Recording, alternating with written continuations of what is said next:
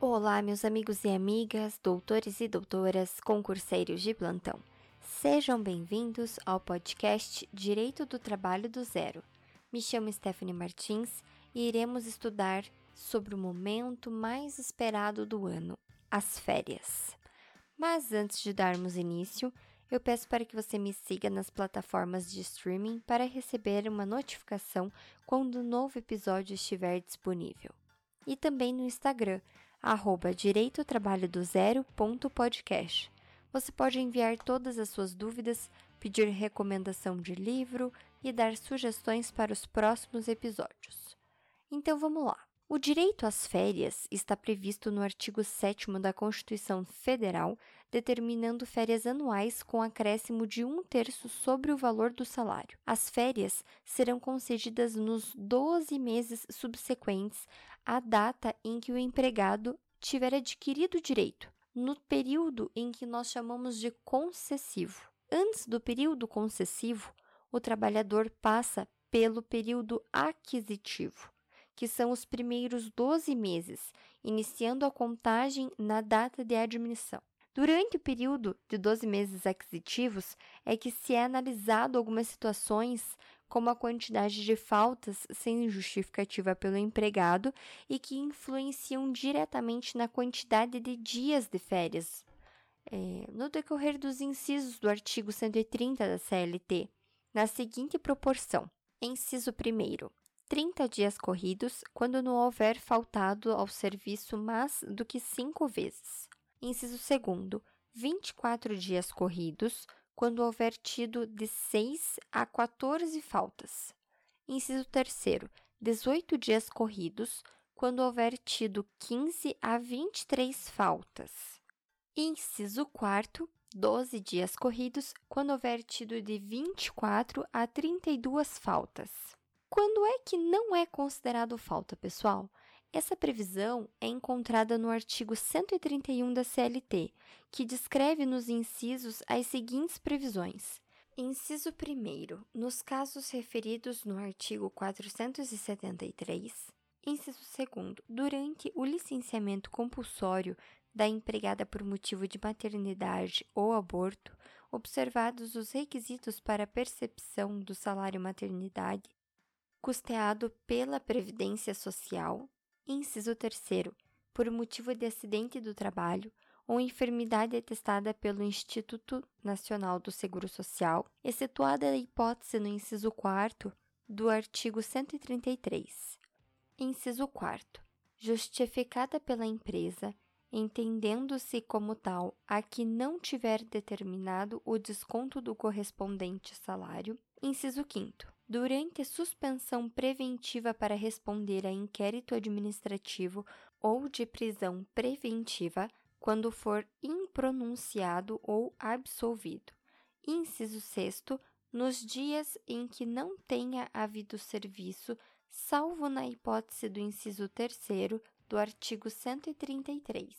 No caso dos militares, quem for realizar o serviço militar obrigatório será computado ainda o período aquisitivo, desde que ele compareça no estabelecimento dentro de 90 dias da data em que se verificar a respectiva baixa. Então, o período anterior do período aquisitivo, que já foi conquistado pelo trabalhador, ele não será perdido nesse caso, né? Isso está no artigo 132 da CLT. Já no artigo 133, que comentamos anteriormente, não terá direito às férias o empregado que, no curso do período aquisitivo, inciso 1, deixar o emprego e não for readmitido dentro de 60 dias subsequentes à sua saída, inciso 2, permanecer em gozo de licença com percepção de salários por mais de 30 dias,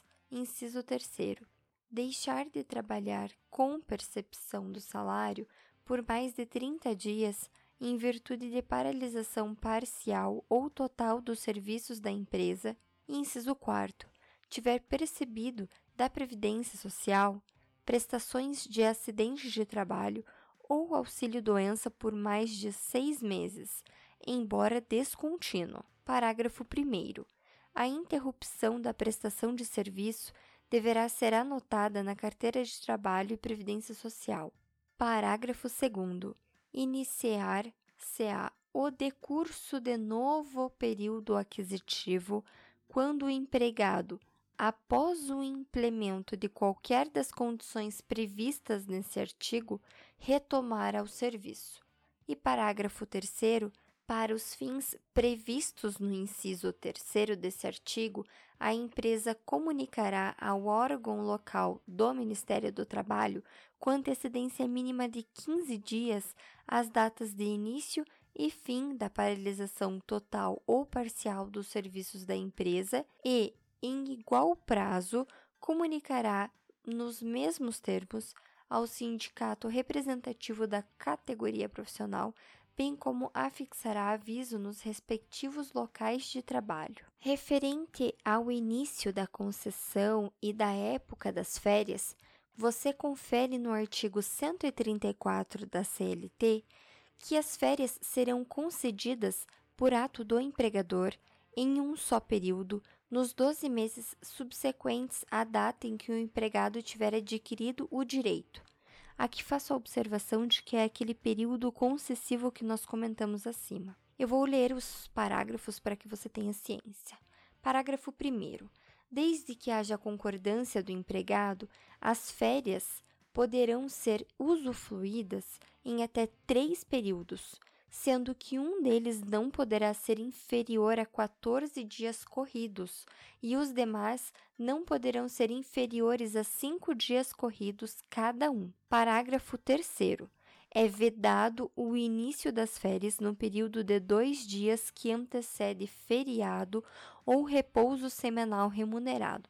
Então, aqui eu cito como exemplo é, que umas férias, um período de férias, ela não pode começar numa quinta, numa sexta, ou se eventualmente ali o feriado acontecer na quarta-feira, ela não pode começar na segunda ou terça, certo? Artigo 135 prevê que a concessão das férias será participada por escrito ao empregado com antecedência mínima de 30 dias Dessa participação, o interessado dará recibo, ou seja, o empregador precisa conversar, entregar, comunicar o empregado com no mínimo 30 dias de antecedência, também para possibilitar para que o empregado se programe, né? Tenha umas férias ali efetivamente aproveitada.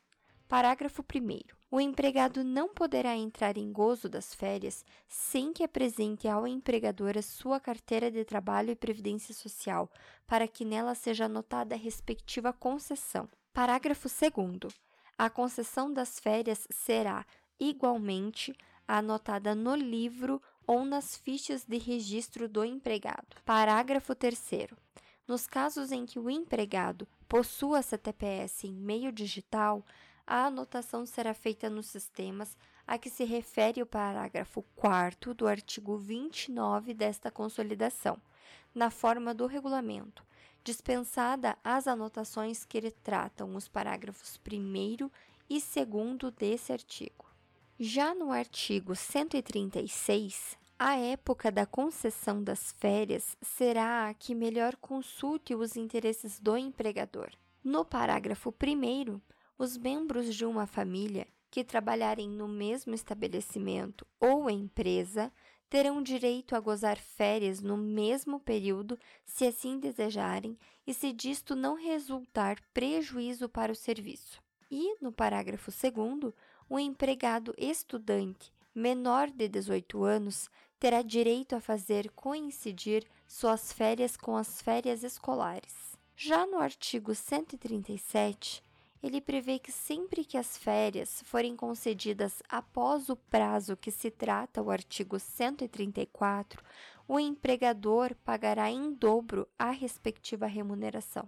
Nesse momento, eu gostaria de relembrar que o prazo que menciona esse artigo no 134 significa aqueles 12 meses subsequentes à data em que o empregado tiver adquirido. Então, após o período concessivo, né? É aquela história quando o empregado não pode ter duas férias vencidas. No parágrafo 1 diz que, vencido o mencionado prazo sem que o empregador tenha concedido as férias, o empregado poderá ajuizar reclamação pedindo a fixação por sentença da época do gozo das mesmas. E parágrafo 2.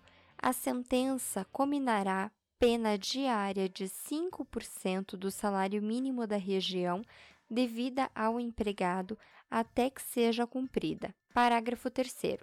Cópia da decisão judicial transitada em julgado será remetida ao órgão local do Ministério do Trabalho para fins de aplicação de multa em caráter administrativo. Ou seja, você empregado que não recebeu as suas férias, né, não usufruiu do, das suas férias dentro daquele período concessivo e aí venceu a sua, o seu segundo período aquisitivo, né? Você consegue entrar com uma reclamatória trabalhista pedindo para que o próprio juiz faça a fixação da época das suas férias, tá ok? Artigo 138. Durante as férias, o empregado não poderá prestar serviço a outro empregador, salvo se estiver obrigado a fazê-lo em virtude de contrato de trabalho regularmente mantido com aquele. Ou seja, sabe aquele famoso bico que nós vemos alguns empregados tentando ali do período das férias, né, levantar aquele dinheirinho extra, não pode. É proibido. eu gostaria de fazer com vocês a leitura de alguns artigos em que eu mencionei os direitos, mas nós não realizamos a leitura do artigo em si. Então, antes de finalizar a nossa aula, eu gostaria que também você anotasse o artigo 7 da Constituição Federal, em que diz: são direitos dos trabalhadores urbanos e rurais, além de outros que visem a melhoria de sua condição social, inciso 17. Gozo das férias anuais remuneradas com pelo menos um terço a mais do que o salário normal. E na CLT, o artigo 134, em que descreve que as férias serão concedidas por ato do empregador, e com isso finalizamos por aqui o nosso episódio de hoje. Eu espero que você tenha gostado e entendido um pouquinho mais sobre as férias. Nós teremos um segundo episódio de forma complementar esse conteúdo com vocês e sendo também o nosso último episódio com conteúdo para essa temporada. Então eu espero que você aproveite. Não esqueça de enviar a sua sugestão, principalmente para a nossa próxima temporada, para os nossos próximos episódios. E além disso, eu peço para que você compartilhe com os seus amigos, com os seus familiares e também me siga no Instagram arroba direitotrabalhodozero.podcast. Nos vemos no próximo episódio.